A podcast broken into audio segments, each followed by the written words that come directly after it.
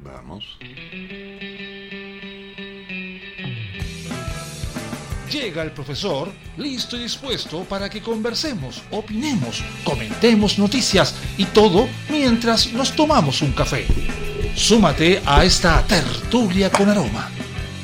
Comienza Cafeitarse en la mañana con Eduardo Flores en la radio de los monos.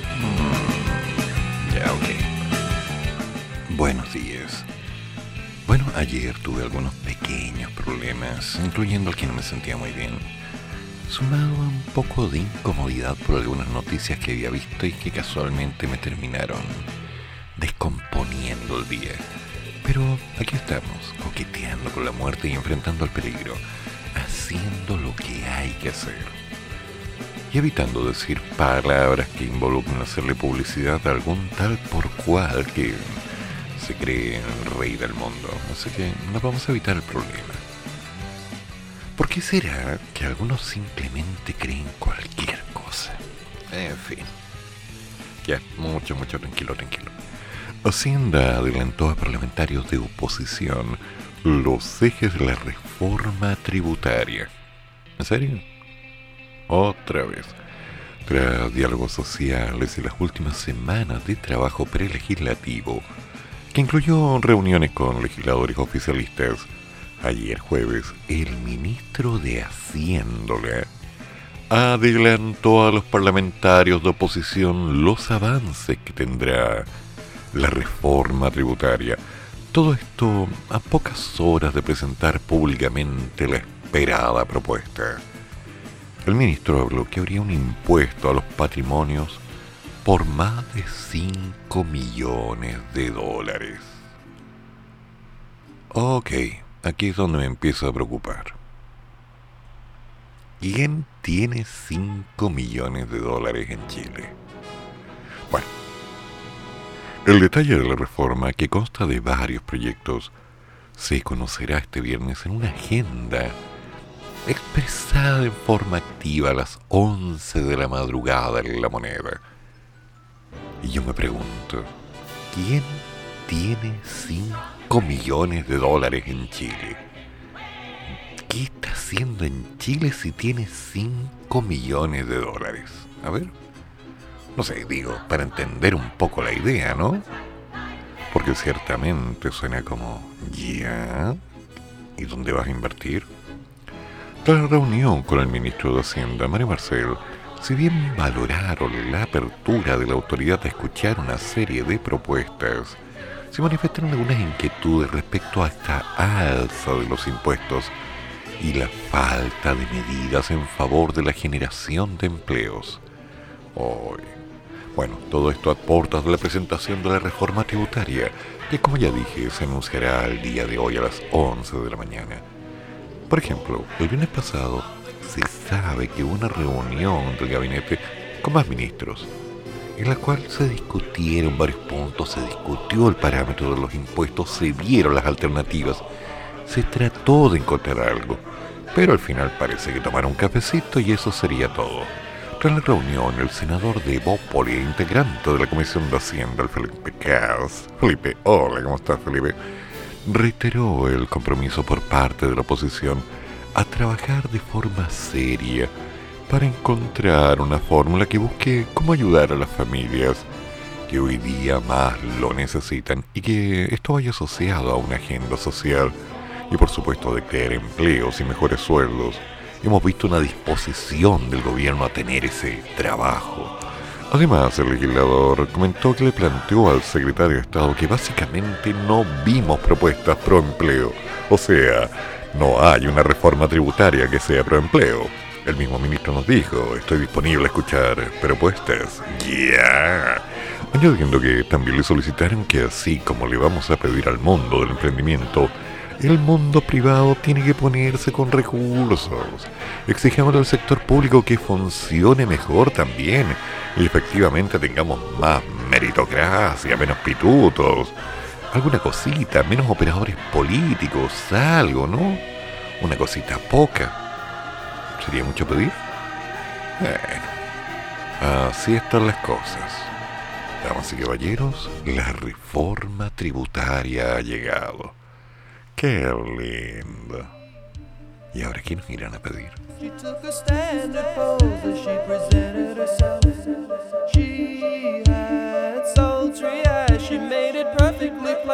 She was his for a price. But he said,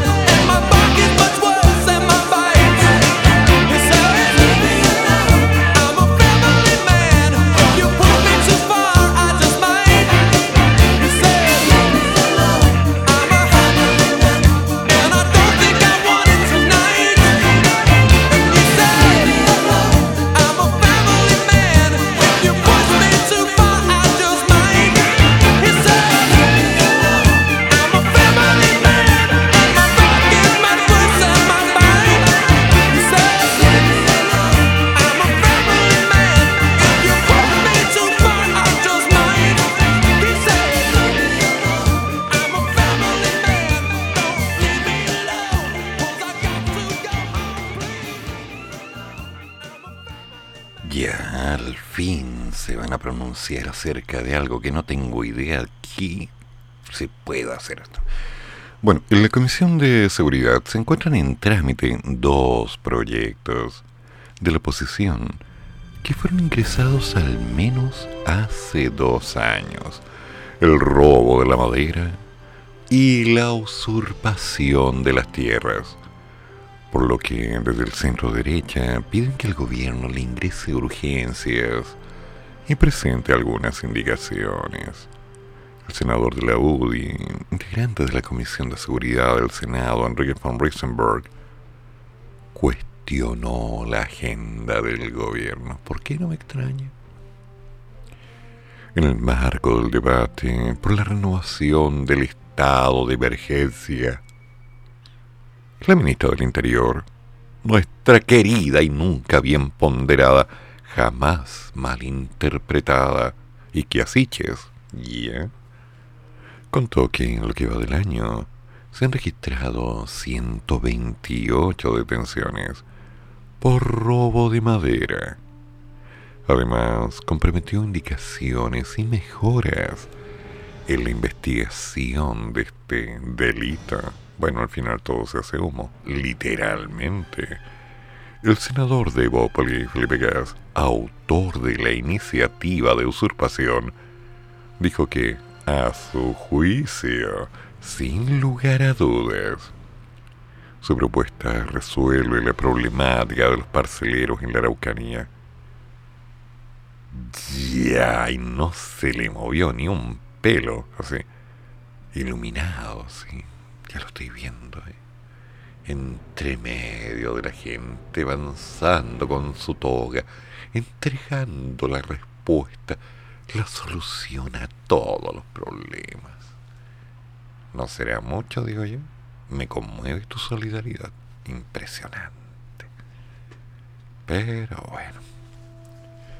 Se proyecta que las pérdidas por el robo de madera de este año alcancen los 92 millones de dólares, según dijo a la radio hace unos días el presidente de la Corporación Chilena de la Madera, Corma, Juan José Ugarte. La senadora independiente Carmen Gloria Aravena planteó que actualmente el robo de la madera es el principal foco de financiamiento del terrorismo en la zona. El diputado exhermanista integrante de la Comisión de Defensa, Thomas Hirsch, lanzó una crítica política en contra de la oposición y su forma de entender la crisis de la macrozona. Y desde la presidencia de la Comisión de Seguridad del senador socialista José Miguel Insulza precisó a los medios que van a despachar a la sala esta iniciativa durante la primer quincena de julio. Ya no la puede creer. Me llega a dar sueño leerlo. Aunque reconoce que la iniciativa de usurpación de tierras está lejos de llegar a un acuerdo, cuestionando la calidad del proyecto. Ya. Ok. Aclárame un poquito la película. ¿Se está tipificando el robo de la madera? ¿Se está entregando alguna ley, alguna estructura? ¿Se está formalizando? ¿Le están dando credenciales? Y me vienen a hablar de 92 millones de dólares en madera robada. No sabíamos que teníamos roble americano. No tenía idea tanta tapa que anda suelta por ahí. Pero bueno, así funciona esto, ¿no? Cada cual ve su propia rentabilidad.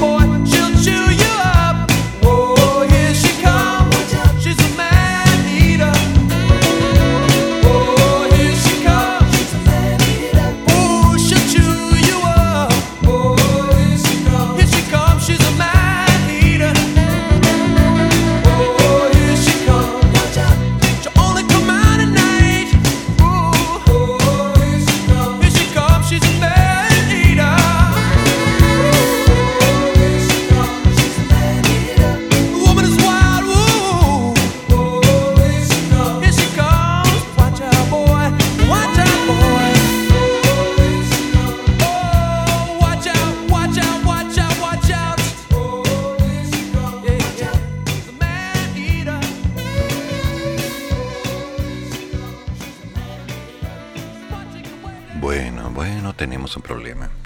Los analistas están proyectando que el IMASEC de mayo se podría expandir hasta 5 o 6% en un aterrizaje suave de la economía. Con la cifra de la actividad sectorial sobre la zona, el mercado ya hace sus apuestas de lo que será la variación que notará el indicador mensual de actividad económica del quinto mes del año a difundirse este día en el Banco Central. ¿Sí? Los pronósticos apuntan a que existan altas posibilidades, no me queda claro si son probabilidades o qué, de que el dinamismo siga cayendo. Según el Instituto Nacional de Estadísticas, esta jornada, el índice de producción industrial, IPI, anotó una sorpresiva expansión de 1.8% a un año, debido a la incidencia de dos de los tres sectores que la componen. Se trata de la mayor alza desde el 2021.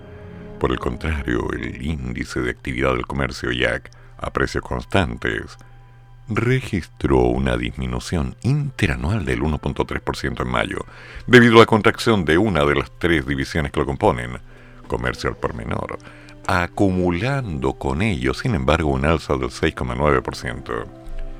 En un comunicado, el Banco Santander resaltó que el banco, el Banco Santander, no lo puedo creer, en serio, que el sector manufacturero se moderó respecto a marzo, pero las bajas bases de comparación hicieron que su expansión anual siguiera siendo relevante y mencionó que el mayor impulso lo dio la producción de alimentos. Por otro lado, destacó que si bien la producción minera retrocedió a 12 meses, tuvo una importante aceleración el mes anterior el comercio minorista, en tanto, sufrió una fuerte caída interanual, explicada por la base de comparación del año pasado, en momentos en que el tercer retiro de fondos de pensiones se dejaba sentir. Sí, hay que recordar que ha pasado tiempo y ahora, bueno, con estos antecedentes, estimamos que el IMASEC de mayo tendrá una moderada caída mensual y una variación anual que se ubicará entre el 5 y el 5,5%. Nada menos. Sobre esto dijo que de materializarse seguirá marcando la desaceleración de la actividad, lo que será una vez más visible en los próximos meses. Respecto a las cifras de mayo, Credit Corp Capital comentó que, en nuestra opinión, durante el mes la economía siguió beneficiándose de los altos niveles de liquidez en una perspectiva histórica y de medidas de movilidad menos restrictivas. En general, a pesar de la saludable normalización observada en los meses anteriores, la aceleración de los dos últimos meses puede respaldarse en que el sector siga mostrando resistencia al estabilizarse en niveles elevados. Asimismo, resaltó que la producción industrial sorprendió al alza debido a un resultado positivo en la minería que superó el descenso de la industria manufacturera. En conjunto esperamos que el IMASEC de mayo del 2022 aumente a un 5.3 interanual. 5, 5.3, 5.5, wow. Por su parte, Inversiones Security estima que el IMASEC de mayo se ubicaría en un 5% interanual. Luego de conocer las cifras sectoriales, la entidad destacó que los datos ratificaron este panorama de desaceleración de la economía. Ahí sí te estoy entendiendo. Con estos antecedentes, nuestra proyección para el IMASEC del mes se ubica en un 5%, consistente en un retroceso del 0,5 en el nivel mensual desestacionalizado en definitiva, las cifras reflejan una moderación de la actividad económica. ¡Ay, sí! Lo que prevemos continuará en los próximos meses debido a los menores estímulos monetarios fiscal externo, porque las variaciones interanuales seguirán moderándose ante bases de comparación más exigentes, con caídas durante la segunda parte del año que nos llevan a ratificar la proyección de un alza del Producto Interno Bruto del 1,5% para el año en su conjunto. Felipe Ramírez, economista de Copeuch, indicó que proyectamos un crecimiento anual de IMASEC del orden del 6%, donde la mayor incidencia positiva provendría nuevamente de los servicios. Por el momento, las cifras de actividad que llevamos del año dan cuenta de un aterrizaje que está siendo suavecito. Sin embargo, el escenario económico se ha deteriorado lo más reciente. Y si bien el consumo se ha mantenido resiliente, sus fundamentos han tenido un desgaste en el margen, destacando el aumento de la precarización del mercado laboral y la caída fuerte de las confianzas. Tema complicado se nos viene. ¿Y el dólar? ¿A cuánto está el dólar hoy día? A ver.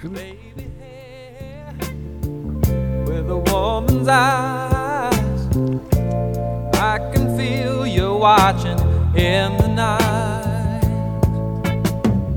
All alone with me, I we're waiting for the sunlight.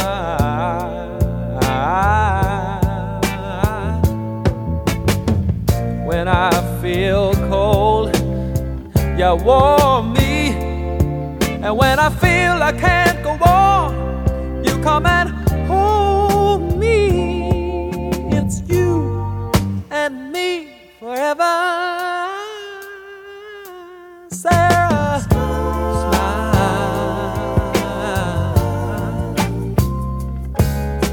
smile for me, Sarah?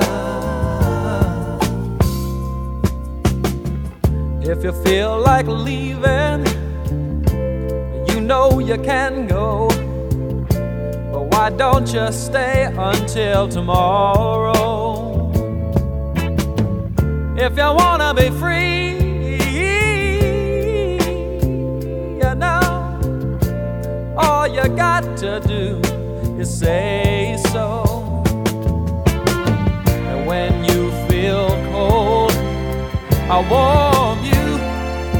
And when you feel you can't go on, I'll come and hold you. It's you and me forever. Smile.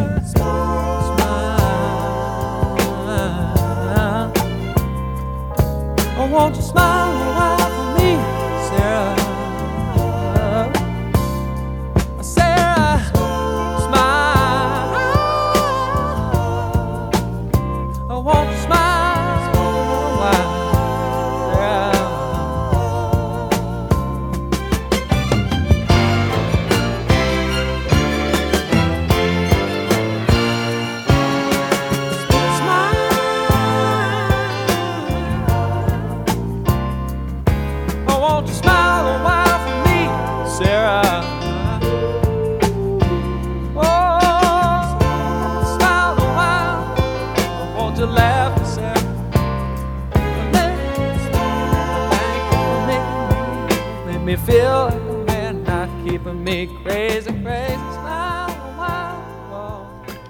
Bueno, el dólar está a 916 pesos. Pero recordemos que ayer se pegó un salto de nivel cuántico. ¿Llegando a cuánto? Ayer llegó a los 937 pesos. Pero hasta esta mañana estaba en línea de bajada.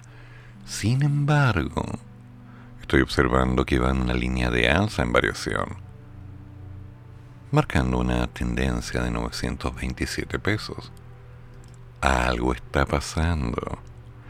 Se suma la inflación. Gremios están detallando cómo el alza del dólar está afectando los precios de los principales bienes de consumo. Jornadas complicadas son las que están viviendo todas las familias. Lo sabemos, gracias. Y a esta abultada inflación se han sumado algunas cositas incómodas como precisamente el alza del dólar. Solo durante junio, la divisa aumentó en casi 100 pesos. Cerró el primer semestre de este año con un incremento del 8% en una cifra histórica que ya marcaba sobre los 920 pesos. Como preocupante lo tildaron desde la Cámara Nacional de Comercio la gerenta de estudios del gremio, Bernardita Silva, afirmó que el comercio es de los sectores más afectados porque sobre el 70% de los productos que se vende son importados.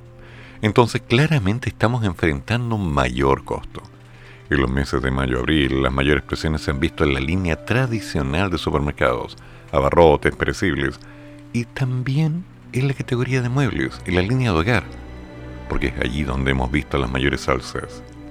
Más allá de lo que se ve actualmente en los precios, Bernardita Silva recalca que lo que se viene será un poquito más complicado.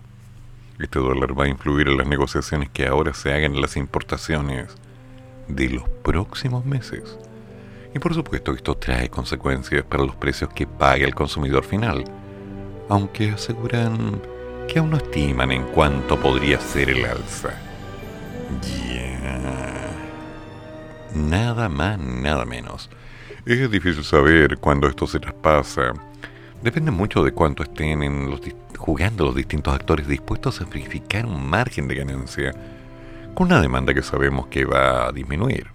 En este contexto es mucho más difícil pasar este aumento de costo al precio. Por su parte, la gerenta de la Asociación de Marcas de Retail, Paula Valverde, explicó que los importadores ya habían proyectado un dólar alto a sus compras pero yo creo que nunca un dólar como el que vemos hoy, y esto claramente disminuye los márgenes de utilidad. Es complicado, porque probablemente se va a tener que volver a recalcular los precios. Al final en Chile tenemos mucho producto importado de consumo habitual. Que el precio esté más alto y la gente siga ganando lo mismo frena el consumo, porque se tiene la misma cantidad de dinero y los productos cada día valen más. Notable, jamás lo había notado. Increíble, por favor. Gracias por abrirme los ojos. Entonces la gente compra menos y se produce un freno que ya venimos viendo desde hace algunos meses. Ya. Pero, ¿cuál es la realidad? La realidad es que el dólar siguió disparado durante el día jueves, llegando a una línea récord que curiosamente tiene una correlación inversa con el desplome del cobre. ¿Sí? El dólar se dispara, el cobre baja. ¿Qué está pasando? Lo que está pasando es que se nos van a empezar a complicar las cosas, muchachos. Así de simple. Hay que comprar lo que se necesita, no más. Hay que priorizar, evidentemente guardar. No se les ocurra comprar dólares ahora. Por favor, háganme caso. No, no me hagan caso hagan lo que ustedes consideren. Yo no les voy a dar más datos. Lo que está claro es que el dólar se va a mover entre subida y bajada. Vamos a tener algunos choquecitos por aquí y por allá. La proyección en los próximos tres meses va a ser complicada porque lo que el día nos está importando, que es precisamente el valor que vamos a pagar, dependerá de los productos que ahora se están encargando. Por consecuencia, Ay, ay, ay. Nos va a faltar aceite, nos va a faltar agua. No, te... Bueno, en fin. Vamos a tener que prepararnos de a poquito. ¿Y ahora qué pasa con las ventas presenciales? ¿Cayeron en mayo? ¿Se está notando esta desaceleración? ¿La gente está comprando menos? ¿La gente se dio cuenta que no era el momento de empezar a, digamos, seguir con esta tendencia de vamos a estar bien? ¿Acaso no se notó que, curiosamente, ya terminó marzo? Que estamos en julio, que estamos a menos tiempo de final de año, que se nos vienen pocas semanas para que llegue septiembre, donde viene otra fluctuación del dólar por el resultado de lo que va a ser el plebiscito. Hay una desaceleración, hay una consecuencia hay una serie de procesos de cambio en el país. Yo me estaría empezando a preocupar un poquito más, porque si mis cálculos son correctos, el IPC debería dispararse dentro de poco y todos sabemos lo que significa. Un mayor valor del arriendo, un mayor valor de las cosas, una nueva alza de los pasajes de movilización. Más difícil darse cuenta de ello, ¿no? Entonces, ¿qué tal si nos ponemos un poquito económicos desde ahora en adelante? Por un tiempo, digamos, un par de años, para empezar. ¿Le parece? Una cosita poca.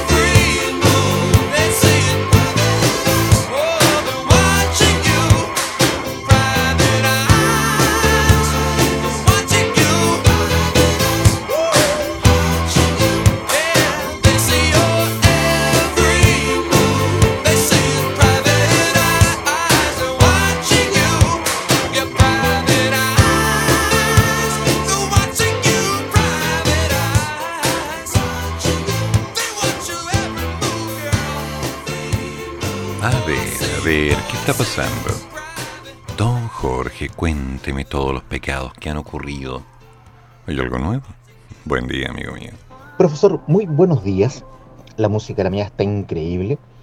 Tengo una pequeña duda técnica. La canción de fondo, como estaba noticia, era la canción del Capitán América cuando hace sus presentaciones en la película El Primer Vengador. Por supuesto. Es una duda. Segundo, con respecto al, al tema de la reforma tributaria, sí hay gente que tiene patrimonio de 5 millones de dólares. No le creo.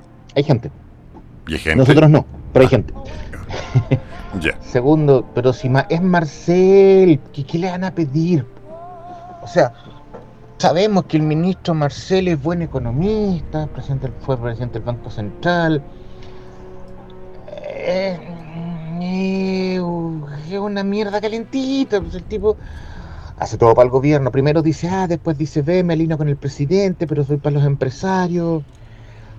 Ah, ah, de- de- de- es progre, po, es progre, no tengo otra explicación. ¿Qué más? Eh, el IMASEC nunca el precio, el, IMASEC es el índice de precio de la canasta, algo así, nunca me acuerdo mucho, así que confieso mi desconocimiento en ello. Ya. Los demás está bien Alex durmiendo plácidamente en este día lluvioso, uno trabajando, viendo la lluvia caer, esta lluvia que para algunos es muy incómoda, para otros limpia el aire. Oh, sí. Eh, no sé si usted me permitiría más adelante dar un pequeño aviso publicitario, Por favor. si es que se puede, si no con los costos de la radio, obviamente. No, por favor. mínimo. Y eso es una cosa pequeña. Y eso, más allá de eso, todo bien, trabajando, esperando la armonización del texto para leerlo. Ah, tenemos café, así que por ahora trabajar, avanzar. Ayer como familia conversamos cosas muy entretenidas con la Catherine, cosas que no me había dado cuenta en años.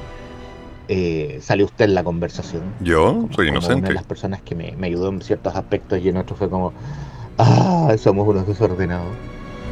Otro tiempo. Y cuídese, os- me, me- me alegro mucho que esté mejor.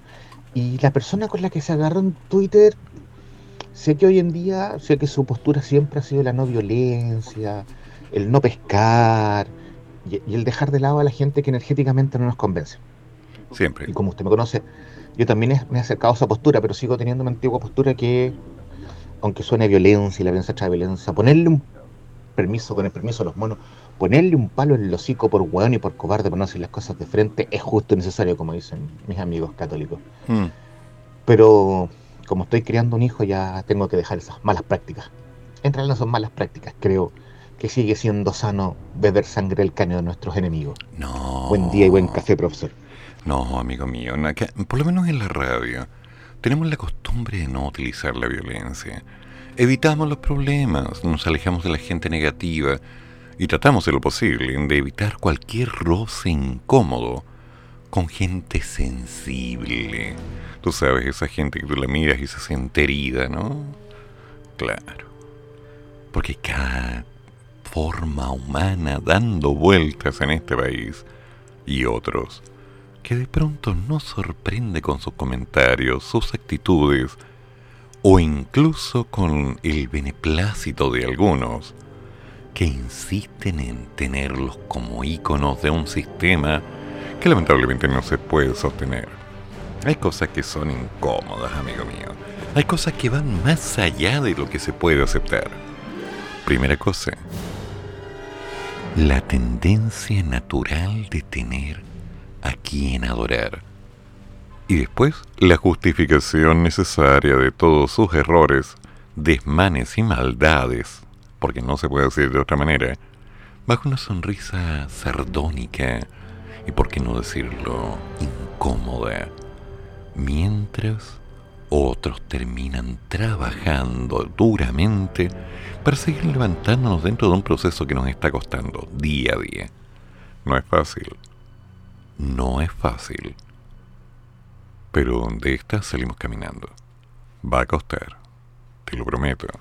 Pero vale la pena.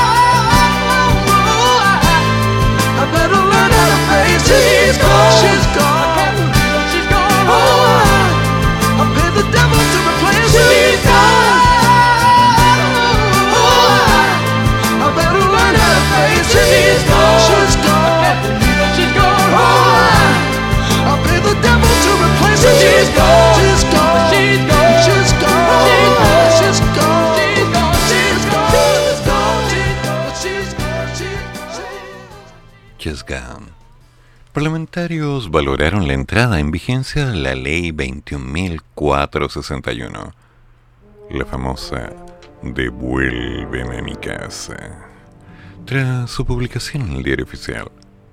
Se trata de la norma que reforzará los derechos del propietario en la restitución del inmueble arrendado, ya sea por rentas morosas, impagas, o bien que haya sido ocupado sin título alguno. En el texto legal se establece que a solicitud del demandante y con el mérito del obrado de la audiencia, el juez podrá ordenar la restitución anticipada del inmueble y el lanzamiento del arrendatario demandado con auxilio de la fuerza pública si fuere necesario. La medida será procedente en aquellos casos que el arrendador demandara la terminación del contrato de arrendamiento y la restitución del bien arrendado por haberse destruido parcialmente o haber quedado inutilizado para el uso como consecuencia de la acción u omisión del arrendatario en su cuidado. Además, dicta la ley que en todos los casos únicamente será necesario acreditar sobre la base de los antecedentes presentados junto a la demanda y aquellos anunciados en la audiencia, la existencia de una presunción grave del derecho que se reclama. El diputado de Democracia Cristiana y uno de los autores de la iniciativa, Matías Walker, se mostró satisfecho tras la entrada en vigencia de la ley. Asimismo, explicó que en el caso de no pago de arriendos, el juez dará un plazo máximo de 10 días para su desalojo y de no darse, será un uso de fuerza pública. 10 días. El diputado Héctor Ulloa, por su parte, señaló que la medida ayudará a que las familias afectadas no se vean sometidas a procesos judiciales extensos. Según sostuvo, estos pueden demorar hasta dos años para poder recuperar las propiedades muchas veces en condiciones precarias. Se indica además que la demanda deberá señalar, entre otros antecedentes, las cuentas por gastos comunes y de consumo adeudadas, y a ello se suma la solicitud para que el deudor, dentro de un plazo máximo de 10 días, pague las rentas y todas las deudas. Si el deudor no cancela o no comparece, se le condenará al pago de la obligación reclamada y se dispondrá su salida y el de los otros ocupantes del inmueble en el plazo antes señalado. Además, cuando los contratos no consten por escrito, se presumirá que la renta es el monto consignado en los depósitos o documentos de pago por al menos tres meses consecutivos en caso de que no existan, se presumirá que la renta es la que declare el arrendatario. Ya, ok, voy entendiendo. Técnicamente, si usted no ha pagado el arriendo, está atrasado.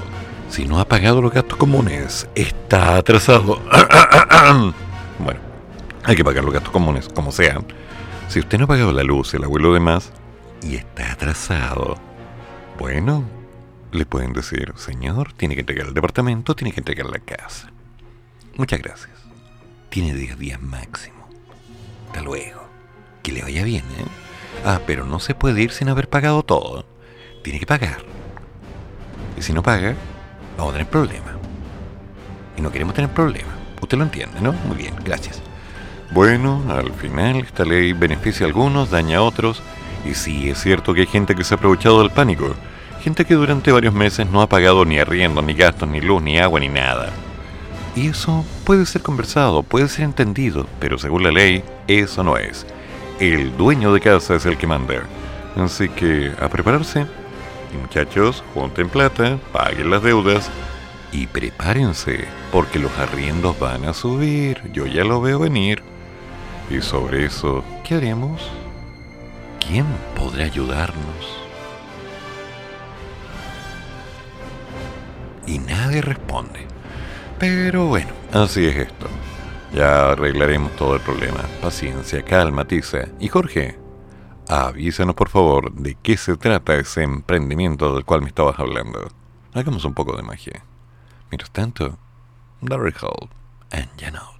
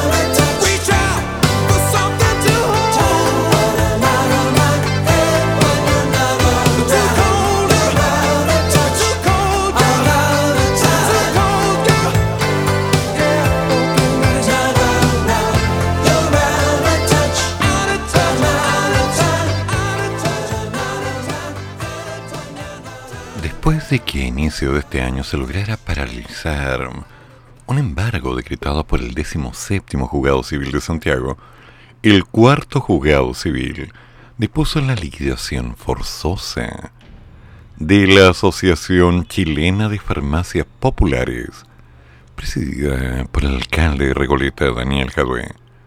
Según consignó el Mercurio, ambas causas fueron iniciadas por The Best Quality Products, empresa proveedora que demandaba más de 1.200 millones de pesos como deuda, correspondiente a montos no enterados por la venta de mascarillas, guantes y termómetros en pandemia, al tiempo que solicitaba establecer la quiebra de la asociación, lo que finalmente se consiguió el día de ayer.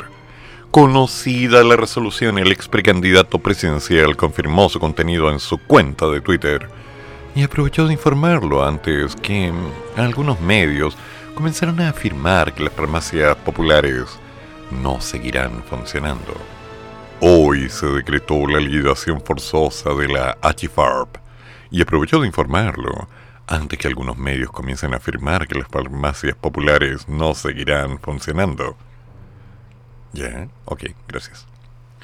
Respecto a la publicación, la respuesta oficial de la HFARP es que en la que se sostiene, digamos, respetamos y acatamos las determinaciones de la justicia, sin embargo apelaremos. A la vez, manifestó que lamentamos la actitud tomada por esta empresa Best Quality Product, SPA, de rechazar todas y cada una de las opciones de pago propuestas por esta asociación respecto a la deuda existente que en ningún caso está desconocida. Igualmente lamentamos que de las 93 municipalidades que son parte de la HFARP, solo 29 de ellas mantienen sus cuotas al día, mientras que 63 se encuentran morosas, con una suma total de más de 1.200 millones de pesos, recursos que sin duda nos hubieran permitido asumir entre todos. Y todas y todes, y anda a saber quién más, de manera solidaria el normal funcionamiento de la asociación. Tal como el propio alcalde sostuvo en su tweet, el comunicado remarca que para la tranquilidad de los usuarios, las farmacias populares seguirán entregando medicamentos e insumos médicos a un precio justo puesto que su funcionamiento no depende de la HFARP, sino de los respectivos departamentos de salud de cada municipalidad. En paralelo, existe una causa en la sede penal por estafa, entre otros delitos, contra la HFARP, dado que Best Quality presentó una querella por la que el Ministerio Público recientemente ofició al Consejo de Defensa del Estado para facilitar un pronunciamiento, es decir, conocer si se involucrará penalmente o no en el caso. De conformidad a lo establecido en la ley orgánica del Consejo de Defensa del Estado y por verse afectado el patrimonio fiscal, informa usted que en esta oportunidad se sigue la investigación identificada por el RUC de la referencia por el delito de fraude al fisco, remitiendo a usted los antecedentes reunidos pero los fines que estime convenientes. Uno de los antecedentes adjuntos es el informe de la Contraloría General de la República, que puso en duda la legalidad de los convenios por más de 613 millones de pesos con las alcaldías de Recoleta y Bayaco y el Servicio Nacional de la Discapacidad para la adquisición y asignación de equipamiento médico para personas en situación de discapacidad. Tema complicado. ¿Qué será lo que está pasando? Respecto al fallo del cuarto juzgado civil de Santiago sobre la liquidación de la Asociación Chilena de Farmacias Populares, manifestamos que respetamos y acatamos las determinaciones de la justicia. Sin embargo, apelaremos a esta decisión, la cual no compartimos. Ya, ok. Pregunto. ¿Esto es nuevo? No. ¿Se han buscado alternativas de pago? Sí. ¿Se han rechazado las alternativas? Sí. ¿Quieren terminar con la Chifarm? Sí, está claro. No hay nada que discutir. Una, por la deuda. Dos, por conveniencias. Tres, ¿habrán presiones políticas de promedio? Cuatro, ¿esto está ayudando a la gente o es solo un placebo? Me gustaría saberlo. Sobre ello podemos empezar a dar el siguiente paso. Mientras tanto, la vida sigue.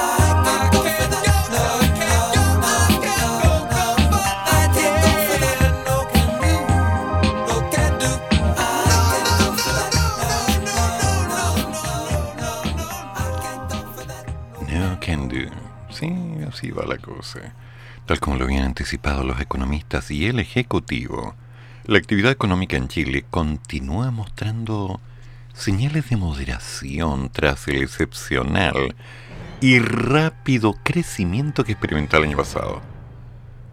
Ya. El Banco Central detalló hoy viernes que en mayo el índice mensual de actividad económica, sí, creció en un 6.4%. Ese es el último valor, me acaba de llegar. La serie desestacionalizada cayó en un 0,1 respecto al mes precedente y aumentó en un 5.8 en un año. El mes registró dos días hábiles más que en mayo del 2021, pero estamos comparando con el año pasado. Estamos comparando con una realidad completamente distinta. ¿No era el año pasado que teníamos el IFE? ¿No era el año pasado que había una serie de problemas y la gente no se podía mover? Estábamos todos encerrados en la casa tratando de sobrevivir como fuera buscando cómo generar los dineros para pagar esto, cubrir esto otro, ahorrando, encontrando los negocios cerrados, la gente no se puede. ¿Se acuerdan? Nadie lo va a olvidar. Y de pronto los IFE laborales empezaron a reemplazar a los IFEs de ayuda global. La gente recibió un dinero y de pronto dejó de recibir. Las cosas empezaron a complicar. El quinto retiro no salió, ya lo sabemos, el cuarto tampoco, ahora hablan del sexto. Estamos en un proceso en el cual estamos comparando distintas verduras como si fueran exactamente las mismas. Sí, el año pasado fue un año con menos días hábiles, o más días hábiles, con otro comportamiento, con otra realidad. Había otra entrada, había otro proceso.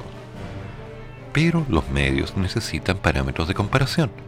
Y sabemos que la cosa está densa la actividad presentó ahora una variación del menos 0,1%, un resultado explicado por la caída de las ventas minoristas, sí, confirmado, para supermercados y grandes tiendas. Por otro lado, las ventas mayoristas y automotrices aumentaron. Yo pregunto cómo. En tanto, según dijo el instituto emisor, las cifras desestacionalizadas mostraron una caída del 2.3% respecto de abril resultado explicado principalmente por el desempeño del comercio minorista. Eso es potente. Los servicios crecieron un 11.9%, un resultado explicado por el desempeño de los servicios personales, en particular de educación, y también contribuyeron al resultado del transporte y los servicios empresariales. Acorde a las cifras ajustadas por estacionalidad, las actividades de servicio presentaron una variación del 0,1% menos negativo respecto del mes pasado. Esa es la realidad que estamos viendo. Estamos ya con nuestros pícaros estudiantes de vacaciones. Los modelos educativos están cambiando. Las cosas se están moviendo. Hay algunas alternativas, hay complicaciones. Mientras tanto, en Santiago sigue lloviendo y si no llueve, gotea. Así que algo haremos. La película se está empezando a poner más oscura. La música es un tanto más telubre. Y por aquí alguien dijo que algo va a pasar. Bueno, paciencia. No será la primera vez que nos metemos en problemas. No será la primera vez que decimos esto está muy difícil y no será la primera ni la última vez que saldremos de esto. Aunque va a doler. Como todo proceso, estamos esperando noticias malas. Pero ¿para qué nos vamos a complicar la vida, digo yo? ¿Para qué darle más vueltas a situaciones que al fin y al cabo no dependen de nosotros? ¿Podemos trabajar? Trabajemos. ¿Podemos generar dinero? Generemos. ¿Podemos crear negocio? Creemos negocio. Lo que sea necesario para no rendirnos. Y cuando ya veamos que no hay ninguna vuelta, bueno, volvemos a empezar. ¿Qué tanto? Siempre va a ser lo mismo. Si tú te rindes, no hay batalla. El mercado está desestacionalizado. La producción de bienes creció un 2.2% respecto al abril y este resultado, que fue determinado principalmente por la minería, fue seguido por el de bienes. Todo un proceso de cambios la industria presenta una disminución creciente. Me pregunto, ¿Qué habrá pasado con el bono a los mineros? ¿Qué habrá pasado con todo este lío de Codelco? ¿Qué habrá pasado con todos estos cambios? Mm. Bueno. Y a todo esto, ahora que terminaron los convencionales su trabajo, ¿ya no hay más cheque para ellos? Pregunto, pregunto y pregunto.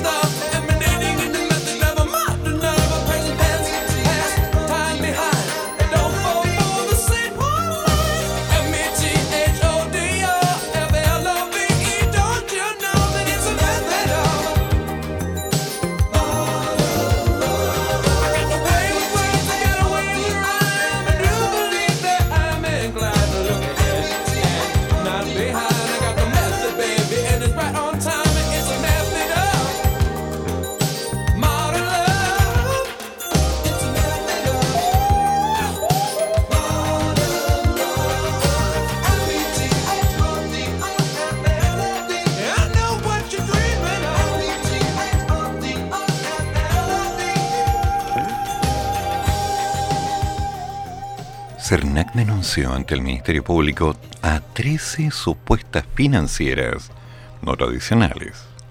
Esto tras recibir algunos reclamos de los consumidores por eventuales estafas en créditos. Se indicó que las personas dicen haber entregado dinero para ciertos trámites administrativos asociados a la obtención de un crédito. ¿Quién les manda, digo yo? Pese a esto, luego de realizado el pago no vuelven a responder ni menos entregan el monto del crédito comprometido. Gracias por tu plata. Y es debido a esto que el subdirector de CERNAC, Jean-Pierre Chauchat, explicó un, un convenio con el Ministerio Público para derivar este tipo de reclamos. Lo anterior para poder, de forma coordinada, verificar su conducta y tomar acciones resguardando los derechos de los consumidores. Muchas familias viven en sobreendeudamiento, deudas que no pueden pagar o necesitan dinero para financiar necesidades básicas.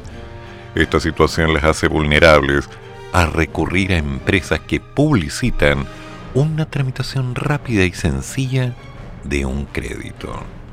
Mm. Yo creo que me hicieron un amarre con el banco. En fin, me pasa, pero bueno. Pero no voy a estar pasando mis datos, ni mucho menos comprando esto. ¿Cómo es posible? Las empresas denunciadas son Finanzas Capital, Sobal, Compañía de Seguros, Acredita, Coordina tu Crédito, Cooperativa Unión, Cor Financiera El Triunfo, Cooperativa Andina, Cooperativa Valparaíso, Multiasociados de Concepción, el Grupo Financiero Alianza y la Cooperativa Crediservi, Chile. En la mayoría de estos casos, estas supuestas empresas solicitan los consumidores realizar pagos anticipados, los anteriores asociados a gestiones propias del supuesto crédito mediante alguna transferencia a una persona natural. Aquí hay que ser muy especial para creer eso. Además, el listado de empresas financieras no tradicionales denunciadas anteriormente, el servicio derivó a otras 16 entidades por situaciones similares. Por ejemplo, una de ellas denominada Credi Chile, que indicaba tener el sello CERNAC en el documento que entregaba a los consumidores, lo que no se ajustaba en la realidad. Además de utilizar un nombre similar al nombre de fantasía de un banco para dar confianza a los consumidores. Credi Chile. Conavipcop.com, Acción Financiera de Chile, Credi Chile, Atlante Servicios Financieros, Coop Chile, Acredicom, Financiera Copo Tecnocrédito Limitada, Credi Financiera, El Triunfo y Credit Coop. Junto a 11 empresas financieras no tradicionales, el CERNET denunció al Ministerio Público a Torres, Leasing Spa y Four Brokers. Se trata de empresas encargadas de gestión inmobiliaria y asesoramiento para el financiamiento de la compra de viviendas a través del leasing habitacional por un eventual delito de estafa. Para ambos proveedores se analizaron reclamos de todos los consumidores, puesto que se indicaba que pedían una serie de, como ya dijimos, pagos anticipados. Qué feo, ¿eh? Qué feo. Pero, damas y caballeros, hay que decirlo. ¿Cómo hay gente que todavía cae en esto? Simple. La desesperación.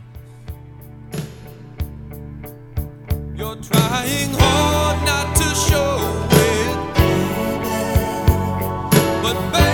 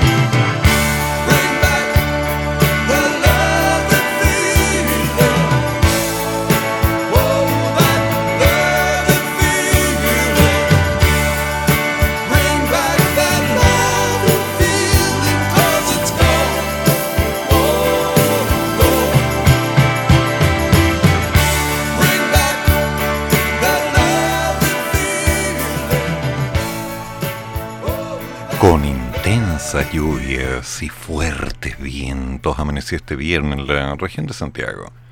Mm, Santiago, región metropolitana, acá. En esta línea, la Dirección Meteorológica informó que Santiago hoy, ahora, ya registra 5.9 milímetros de agua caída y se espera que las precipitaciones se mantengan hasta las 3 de la tarde aproximadamente. A raíz del sistema frontal que se desarrolla en estos momentos en la zona centro del país, la Oficina Nacional de Emergencias mantuvo su alerta temprana preventiva para la región metropolitana y también para otras regiones en la zona sur del país, tales como el Maule, Biobío y la Araucanía.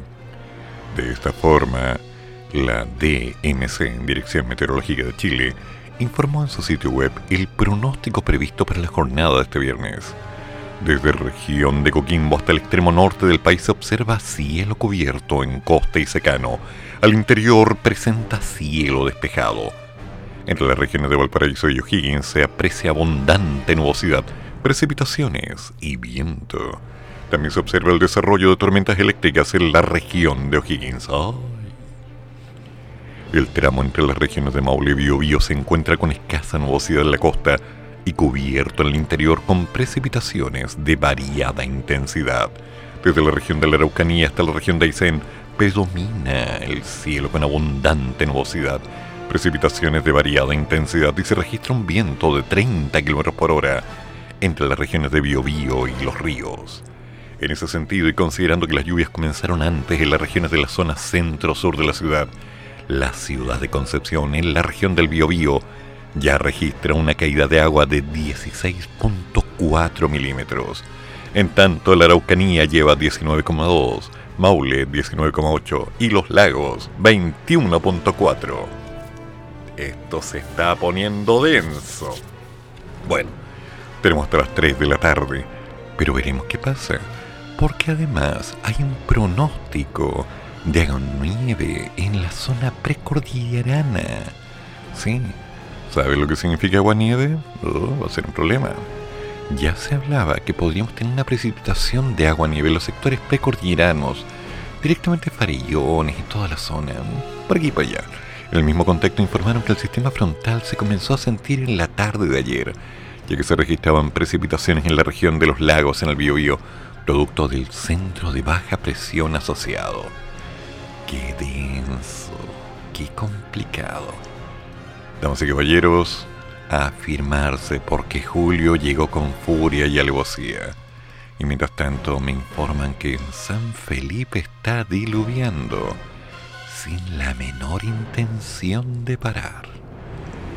Esto no tiene vuelta. Ok, veamos qué pasa. Atente a todo.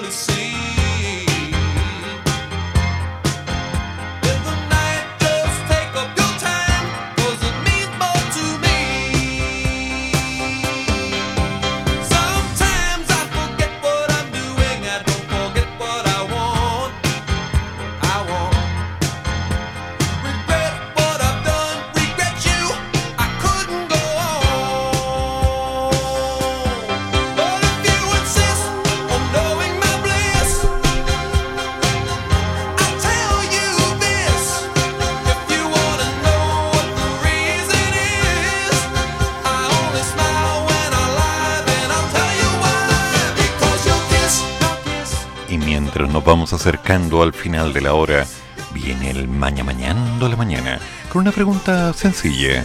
¿Qué haces o hacías en tu niñez para las vacaciones de invierno? ¿Te acuerdas? Cuando eras chiquitito, pequeñito, diminuto. Cuando te podías quedar en la cama diciéndole a la mamá, no quiero ir al colegio. Y tu madre te decía, ok, vaya a ver cómo te voy a quedar acá. Levántate. Ah, qué tiempos aquellos. ¿Hay algún panorama especial para las vacaciones de tus hijos hoy? ¿Los vas a sacar tal vez a jugar con el agua, el barrito? ¿O se quedarán en casa aprovechando este periodo de semanas extendidas? Todo esto y más en el Mañana Mañana de la Mañana. Y a las 11.30, Icy Primes con Carla Sibila. Icy, Icy, Icy, siempre con nosotros. Y a las 14 horas me haces tanto bien con Patricia Aguiluz, el hombre de los mil y un grupos de WhatsApp. No es que sea grupiento, no, es de WhatsApp. Y mientras tanto, Jorge me está informando que hay una serie de elementos que se van a colocar en una rifa. Paso el dato, una rifa para juntar dinero para unos exámenes de Katy. Así que el premio son cuatro figuras de colección de villanos de Marvel y será publicado en Instagram en el closet de Alex y Katy. Sí, en el closet de Alex y Katy. Así que aprovechen de buscarlo. El closet de Alex el Closet de Alex.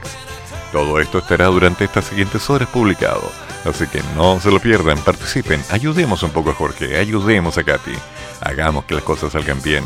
Y en las horas que quedan, cuidado con la lluvia, porque esto no para. Nos contamos el lunes, tengan un tremendo fin de semana y recuerden, todas las opiniones vertidas en este programa son de mi exclusiva responsabilidad. ¿Y quién anda invitando a estos otros a la gran ceremonia de la convención constituyente? Digo, ya y no me invitan a mí, andan invitando a este... Pen... Ya, ok. Termina el programa, pero sigue el café. Y el profesor ya volverá para otra vez cafeitarse en la mañana, aquí, en la radio de los monos.